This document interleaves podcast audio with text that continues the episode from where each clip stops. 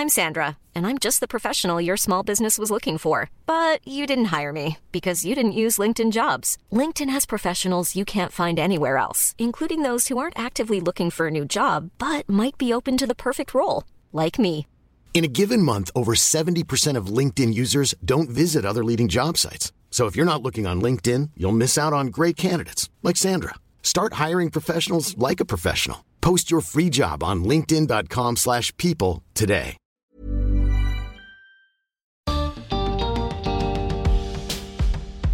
La generación que hoy está atravesando su adolescencia tendrá una fuerte influencia en el futuro de toda la sociedad. ¿Vamos en buen camino? Bienvenidos al podcast de TED en Español. Soy Jerry Garbulski. En su charla en TEDx Tucuy, Olga Izaza, representante adjunta de UNICEF Perú, comparte ideas para ayudar a los adolescentes a desarrollarse para liderar los cambios que necesitamos a futuro.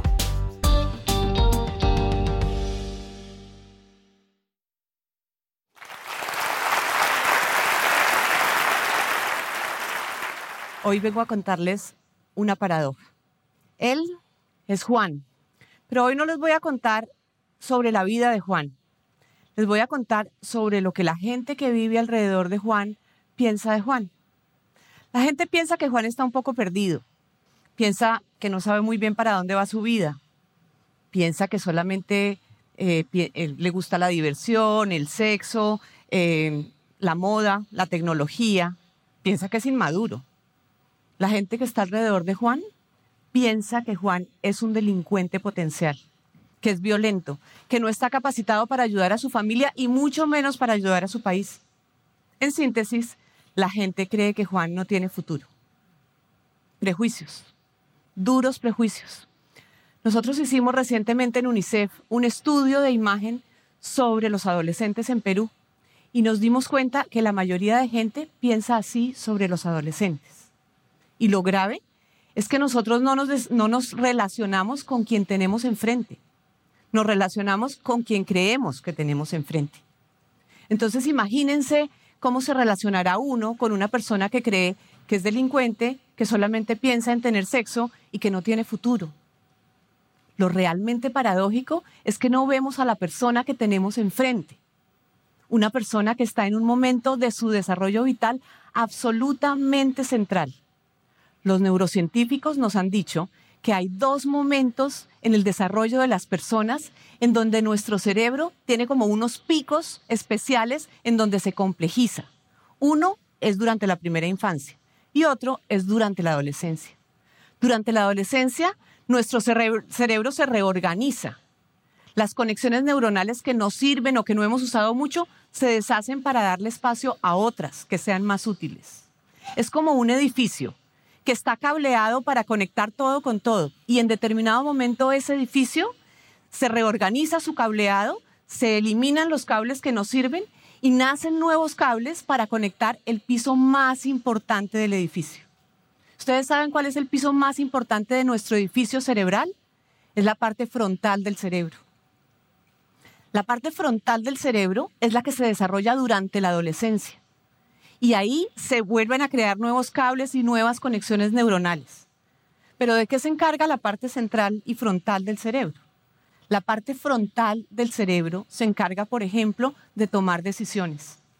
Por eso es que a los adolescentes les cuesta tanto trabajo decidirse si lo que les gusta es esto o si lo que les gusta es lo otro. Y por eso seguramente nosotros pensamos que ellos están como medio perdidos. La parte frontal del cerebro se encarga de planear las tareas y los tiempos. Yo no sé si ustedes han hablado de tiempos con un adolescente. Yo tengo dos y me pasa todo el tiempo. Tienes que estar a las cuatro y media en una cita, son las cuatro y quince, tienes que tener todo listo. Ay, mamá, tú sí que eres de exagerada. Y pasa todo el tiempo, les cuesta planear. La parte frontal del cerebro se encarga también de la memoria prospectiva, esa que nos permite acordarnos después de algo que tenemos que hacer. Llamar al papá y a la mamá cuando llegue a la casa del amigo. También se les olvida. Y la parte frontal del cerebro se encarga de controlar los comportamientos riesgosos y de valorar esos riesgos. Entonces, por ejemplo, a los adolescentes les cuesta trabajo controlar la ira, la impulsividad, y les cuesta trabajo ver los riesgos como los vemos nosotros. Lo paradójico es que los neurocientíficos nos han dicho que el cerebro tiene una característica maravillosa, que es la plasticidad. Es decir, que se crea y se configura dependiendo de los estímulos externos que tengamos, dependiendo de las interacciones que tengamos con los adolescentes, dependiendo de qué tan enriquecidos son los escenarios en donde ellos crecen, dependiendo de nuestros prejuicios. Y lo grave de los prejuicios no es solamente que condicionan nuestra interacción con los adolescentes, es que seguramente también están definiendo el acceso a oportunidades a bienes y servicios públicos para los adolescentes. Si nosotros comparamos, por ejemplo, el beneficio o los accesos a servicios que tienen adolescentes con respecto a otros grupos de población, nos vamos a dar cuenta que ellos tienen menos oportunidades. Por ejemplo, en el eh, seguro integrado de salud, en el grupo de adolescentes hay por lo menos medio millón menos de asegurados que en el grupo más pequeño. Y si nosotros comparamos la capacidad de comprensión lectora de un niño de segundo de primaria con la capacidad lectora de un adolescente de segundo de secundaria, nos vamos a dar cuenta que en el primer grupo, 5 de cada 10 entiende lo que lee. En el segundo, solamente 2 de cada 10 entiende lo que lee. Y lo mismo le pasa a los jóvenes. En el 2016, Perú cerró con una tasa de desempleo del 4%. La tasa de desempleo juvenil fue del 12%, tres veces más. Entonces les estamos dando menos oportunidades que a otros grupos de población. Y no quiere decir que a esos grupos les tengamos que dar menos. Quiere decir que a los adolescentes les tenemos que dar al menos lo mismo. Pero también le estamos quitando oportunidades a los adolescentes cuando no desarrollamos políticas específicas para el momento de la vida en el que están. Por ejemplo, les estamos robando a, las adolescentes que quedan embarazadas muchas oportunidades. Una adolescente que queda embarazada muy posiblemente va a abandonar la escuela. El ingreso al, al trabajo va a ser más difícil y va a ganar menos recursos. 13% de las embarazadas, de las adolescentes el año pasado, estaban embarazadas o eran madres. Y si revisamos esa proporción en la Amazonía, 30%. 2.000 niñas de 10 a 15 años dieron a luz el año pasado. Les estamos robando oportunidades. Y les estamos robando oportunidades también a las adolescentes que han sido abusadas sexualmente. 34% de las adolescentes entre 12 y 17 años han sido abusadas sexualmente. Les estamos robando su dignidad. Les estamos robando la capacidad de confiar en los otros, de confiar en ellas mismas. Y la severidad de estos problemas no es lo más grave, es su potencial magnitud. ¿Ustedes saben cuántos adolescentes hay en Perú? En Perú hay 3.5 millones de adolescentes. En América Latina, 110 millones de adolescentes. En el mundo, 1.2 billones de adolescentes. Es el momento de la historia de la humanidad en que más adolescentes y jóvenes ha habido. Desde 1950 hasta la fecha se ha más que duplicado el número de adolescentes y jóvenes en el mundo. Y eso me da pie para contarles que estamos atravesando un momento especial en la humanidad. Es una transición demográfica que se conoce como el bono demográfico, que es cuando la población potencialmente productiva aumenta en comparación con la población potencialmente dependiente. Imaginémonos que estamos en una estación de tren. A esta estación de tren solamente entran tres trenes y pasan más o menos cada 50 o 60 años. El primer tren ya pasó. Venía jalado por algunos adolescentes y jóvenes, pero cargaba millones y millones de niños, algunos adultos y algunos viejos. La expectativa de vida de los que manejaban el tren era corta, ese tren no llegó muy lejos. El segundo tren está entrando en este momento en la estación. Es un tren que viene jalado también por adolescentes y jóvenes pero por millones de adolescentes y jóvenes. Y el peso proporcional que llevan es mucho menor. Algunos adultos, algunos viejos, algunos niños. El tercer tren entra más o menos en 50 o 60 años a la estación. Viene jalado por algunos adolescentes, pero el peso que jala es enorme. Vienen miles de millones de adultos y de viejos. ¿Qué tren creen ustedes que llegue más rápido y mejor a la estación? El segundo tren. ¿Qué tren está entrando en este momento a la estación? el segundo tren. Más nos vale a nosotros garantizar que los que van manejando ese tren tengan todo lo que necesitan tener. Salud, educación, capacidad de innovar, capacidad de resolver los problemas que se van a encontrar por el camino. Les conviene a ellos y nos conviene a nosotros. ¿Sí ven la paradoja en la que estamos? Por un lado, la plasticidad del cerebro. Dependiendo de cómo nos relacionemos, de cómo interactuemos con los adolescentes, ese cerebro se va a desarrollar bien o se va a desarrollar mal. Y por el otro lado, el bono demográfico. Una oportunidad en la humanidad única.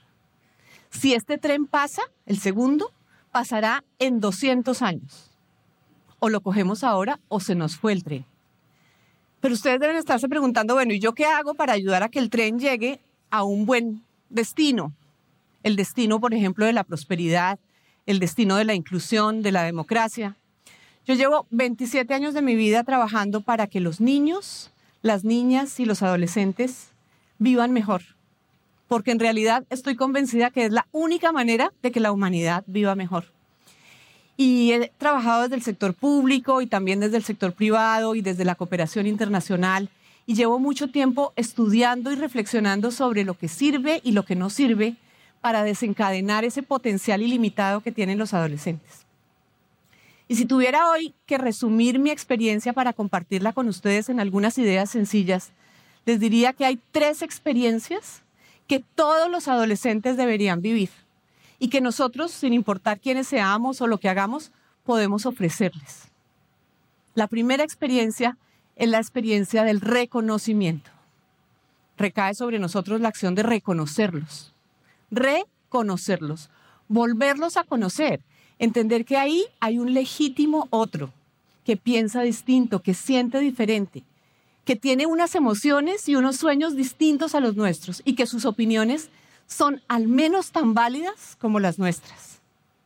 Reconocerlos también tiene que ver con admirarlos, con ponernos unas gafas que nos permitan ver las cualidades de los adolescentes, por ejemplo, la creatividad, por ejemplo, la indignación que les produce la injusticia, o como por ejemplo las dudas que ellos tienen sobre lo instituido.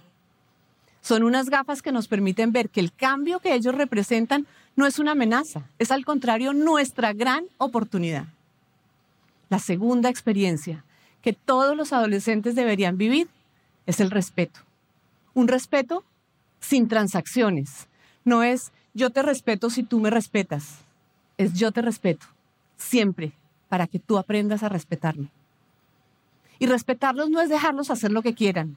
Respetarlos es tomarlos seriamente, es involucrarlos en las decisiones que los afectan respetarlos también es no violentarlos. Ustedes no se imaginan cómo es de fácil para los adultos traspasar la línea, el borde de la dignidad de las adolescentes. El Ministerio Público nos dice que el 76% de las víctimas de abuso sexual en los últimos cinco años en Perú son niñas y adolescentes, el 76%. Un constitucionalista muy famoso latinoamericano, reconocido por sus aportes a los derechos humanos, Carlos Gaviria, que ya falleció, dijo una vez en una sentencia, los adultos debemos tratar a los niños y a los adolescentes como si los quisiéramos, como si los quisiéramos, para resaltar la responsabilidad ética que tenemos los adultos de sobreponernos a nuestras emociones y a nuestros prejuicios para respetarlos.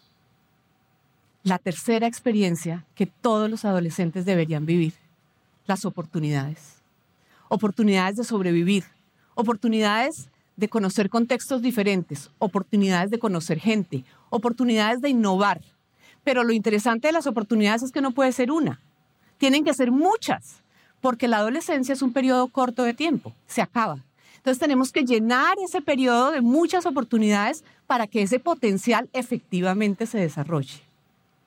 Entonces, si tuviera que resumir mi experiencia y lo que yo creo que sirve para los adolescentes en una fórmula, les diría que la fórmula es reconocimiento, más respeto, más oportunidades, elevado a la potencia infinito. Pero adicionémosle una expresión más a esta fórmula, multiplicado por todos.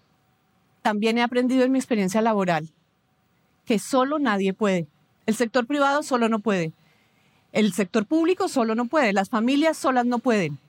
Todos nosotros, ¿ustedes se imaginan que todos los que estamos hoy en esta sala hiciéramos algo diferente por los adolescentes, sin importar si son empresarios, académicos, funcionarios públicos, artistas, medios de comunicación, si todos hiciéramos algo diferente? Me pregunto yo, por ejemplo, si los maestros y los directores de escuela pudieran tomarse en serio esto del reconocimiento de los adolescentes y permitirles que participaran en el gobierno escolar, pero no para tocar el timbre del recreo o para repartir el último boletín, sino para definir las normas de convivencia escolar. ¿O qué tal si más docentes se preocuparan por ofrecerle a los adolescentes una educación sexual integral de calidad? Ustedes se imaginan que todos los funcionarios públicos que están hoy aquí lleguen el lunes a su oficina pensando qué más puedo hacer para los adolescentes, cómo cambio una política, cómo asigno un presupuesto, cómo mejoro un servicio para los adolescentes. Pero vayamos un poquito más allá. ¿Qué necesitamos saber para tomar mejores decisiones para los adolescentes? Y entonces se imaginan que todos los investigadores, que todos los académicos se dedicaran a duplicar o a triplicar el conocimiento que hoy tenemos sobre los adolescentes para tomar mejor decisiones? Y si los empresarios dijeran, me comprometo a ofrecerle el primer empleo digno a todos los jóvenes del Perú, o a financiar sus innovaciones, o a promover su asociatividad. Imaginémonos que los artistas quisieran acompañar esa necesidad infinita de expresión que tienen los adolescentes o imaginémonos, por ejemplo, que los medios de comunicación, por cada noticia mala que salga sobre un adolescente, van a sacar cinco buenas. A lo mejor así cambiamos los prejuicios que tenemos sobre ellos. Pero mirándolos esta mañana ustedes, yo puedo suponer que aquí somos varios las madres y los padres de familia de adolescentes. ¿Qué tal si nos tomáramos en serio esto del respeto y miráramos a los ojos a nuestros hijos y les dijéramos que su adolescencia nos genera miedo, que muchas veces no tenemos idea qué hacer, pero que aún así estamos dispuestos a escucharlos para cambiar nuestros puntos de vista después de haber escuchado sus posturas y sus sueños. Y eso me permite cerrar con ustedes esta ecuación. Formulémosla completa. La primera parte de la ecuación, el primer eh, postulado es, la adolescencia es un periodo clave de la vida de los seres humanos. La segunda es el bono demográfico. O cogemos el tren o se nos va. Respeto, reconocimiento, afecto, oportunidades elevado a la potencia infinito multiplicado por todos. ¿Ustedes saben en qué resulta esto? Esto resulta en un Juan reconocido, en un Juan respetado, en un Juan lleno de oportunidades hoy y lleno de futuro. Y resulta también en nuestro tren a todo vapor. Gracias.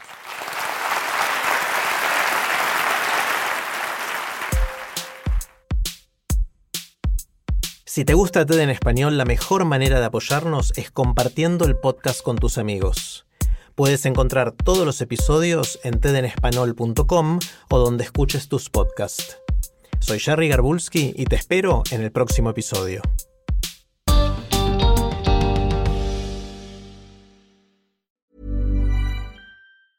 Hi, this is Janice Torres from Yo Quiero Dinero. If you own or operate a business, whether it's a local operation or a global corporation,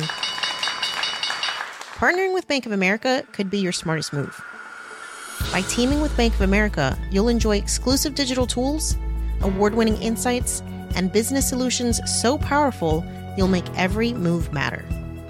Position your business to capitalize on opportunity in a moment's notice. Visit bankofamerica.com slash banking for business to learn more. What would you like the power to do? Bank of America NA, copyright 2024.